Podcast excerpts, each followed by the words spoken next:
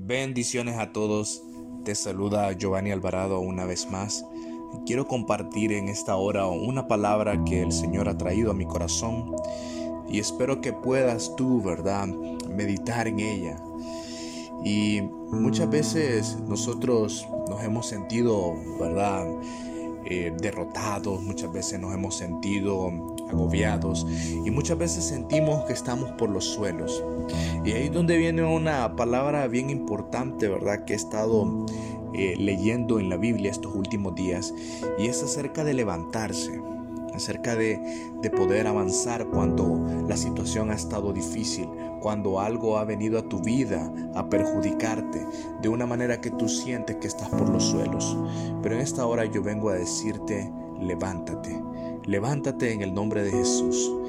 Y es que precisamente vamos a hablar de Jesús, porque nosotros en el ministerio de Jesús podemos ver numerosos milagros, ¿verdad? Numerosas escenas donde Jesús a mucha gente, Él le decía, levántate, ¿verdad? Uno de los eh, milagros que, que recuerdo en este momento, ¿verdad?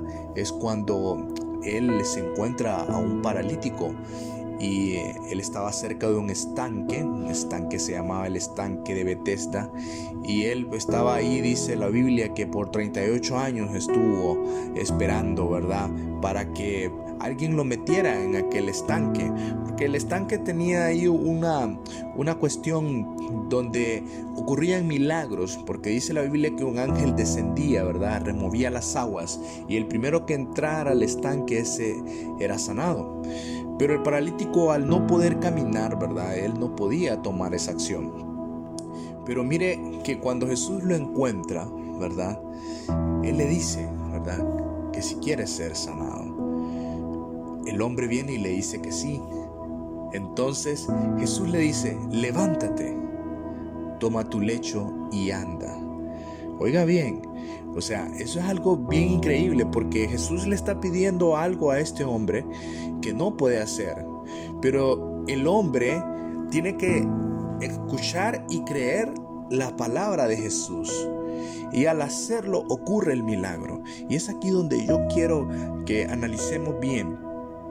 Porque Jesús le habla al paralítico y le dice, levántate algo que él físicamente no ha podido hacer por 38 años. Pero el hombre cree en la palabra de Jesús, ¿verdad? Y eso es lo primero que tenemos que hacer nosotros, creer en la palabra del Señor que podemos levantarnos, creer que podemos salir de la situación. Si el paralítico no toma la acción, no toma el impulso de querer levantarse, muy probablemente no hubiera sido sano porque eh, también la, la fe viene por el accionar. ¿Verdad?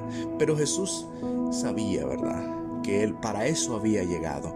Le había llegado su momento a este hombre. Sabía que este hombre iba a creer en su palabra. Sabía que este hombre iba a tomar la acción y levantarse. ¿Verdad? Entonces, de la misma manera, así como nosotros muchas veces nos sentimos en el suelo, nos sentimos que, que ya no podemos, ¿verdad? Con cierta situación. Tenemos que tomar la acción y levantarnos creyendo la palabra del Señor. ¿Verdad? También podemos hablar de otro milagro. Cuando a un hombre, ¿verdad? Dice la Biblia que lo meten por el techo de una casa donde estaba Jesús compartiendo el mensaje. La fe de, aquellos hombres, me imagino yo que eran los amigos de, de aquel hombre paralítico también, lo bajaron en un lecho, dice hasta donde estaba Jesús. Y al ver la fe de aquellos hombres, dice que el maestro atendió a aquel paralítico. Y primero le dice, oiga bien lo que dice la palabra de Dios. Primero le dice, ten ánimo, tus pecados te son perdonados. Aquel hombre era un hombre, ¿verdad?, que necesitaba ser perdonado, que necesitaba ser limpiado de sus pecados. ¿Y quién mejor que Jesús que puede perdonar pecados? Entonces, Aquel hombre primero necesitaba ser perdonado de sus pecados antes de recibir su milagro porque inmediatamente después, ¿verdad? Otras personas que estaban alrededor de ahí comenzaron a, criticar y a dudar de Jesús. Nadie puede, Nadie puede impedir lo que Dios va a hacer en tu vida. El milagro de aquel hombre estaba ya hecho porque el primer milagro fue que sus pecados fueron perdonados. Inmediatamente Jesús le dice, ¿verdad? A los que estaban presentes en aquella habitación, para que vean, dice, que el Hijo del Hombre, refiriéndose a Él mismo, tiene la potestad, ¿verdad? De hacer y de hacer milagros, de perdonar pecados. Y le dice al hombre que está paralítico, levántate, toma tu cama y vete a tu casa. Inmediatamente aquel hombre se levantó recibiendo su milagro. En este caso, Jesús perdona los pecados de este paralítico, ¿verdad? Y el hombre, ese fue su primer milagro, recibir el perdón. Luego recibe su milagro físico, ¿verdad? Donde él puede volver a caminar. Entonces vemos cómo Jesús a mucha gente le decía, levántate, levántate, porque Él quiere que nos levantemos, Él no quiere que nos quedemos en el suelo, Él no quiere que tú te quedes estancado, Él quiere que tú avances. Es cierto, estamos muchas veces esclavizados por el pecado, pero nosotros al pedirle perdón al Señor, a poner nuestra esperanza en Él, nos somos eh, libertados, ¿verdad? Somos libertados del pecado. Y ahora, aunque no somos perfectos, no somos santos, pero tenemos la plena seguridad que el Señor nos va a ayudar, nos va a, dar esa confianza para poder caminar en los caminos suyos, ¿verdad? En los caminos correctos. Es por eso que una vez más te digo, levántate, no te quedes donde estás. Pídele al Señor que te fortalezca, que te dé lo que tú tanto has deseado, ¿verdad? Pero pon tu confianza en Él. También aunque la situación sea muy difícil, aunque sea algo que uno ya no le ve salida, algo imposible, me viene a la mente el caso de la hija de Jairo, una niña que había fallecido y que Jesús le dio la vida nuevamente, ¿verdad?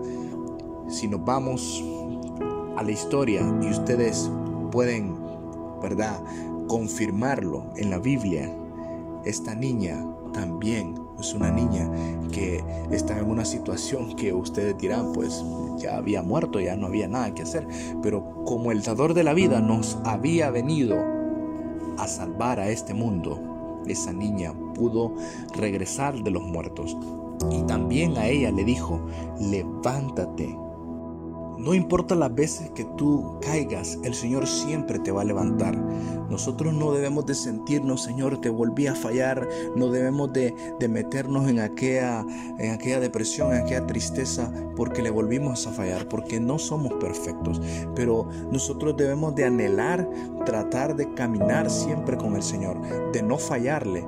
Y aunque lo hagamos, el Señor siempre estará extendiendo su mano para volvernos a levantar.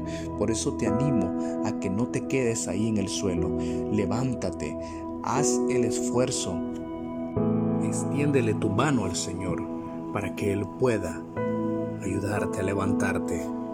También me viene a la mente ya un caso, ¿verdad? Cuando los discípulos comenzaron a predicar la palabra del Señor. Ellos fueron perseguidos y en una de esas Pedro fue encarcelado. Y dice la Biblia que mientras Pedro estaba encarcelado, un ángel llegó hasta su celda para poder liberarlo. Y el ángel dice su palabra que le tocó el costado y le dijo, levántate porque el Señor siempre tiene cuidado de nosotros. Aún en esa situación difícil en la que estaba Pedro, a él esperaba una sentencia de muerte el siguiente día, pero el Señor le mandó un ángel para librarlo de aquella angustia y Pedro logró salir con la ayuda de este ángel de la cárcel. Así el Señor nos va a sacar de muchas situaciones terribles, nos va a ayudar en cualquier circunstancia, siempre y cuando nosotros también extendamos la mano y tomemos la suya. Te invito a que puedas levantarte en fe, a que puedas levantarte en ánimo, a que puedas depositar toda tu confianza en el Señor, a que no te quedes en el suelo. Por eso el mensaje que esta hora el Señor te dice, levántate, levántate, cobra ánimo.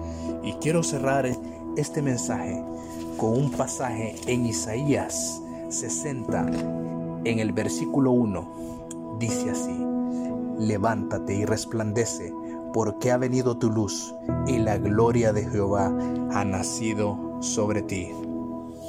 Dios te bendiga.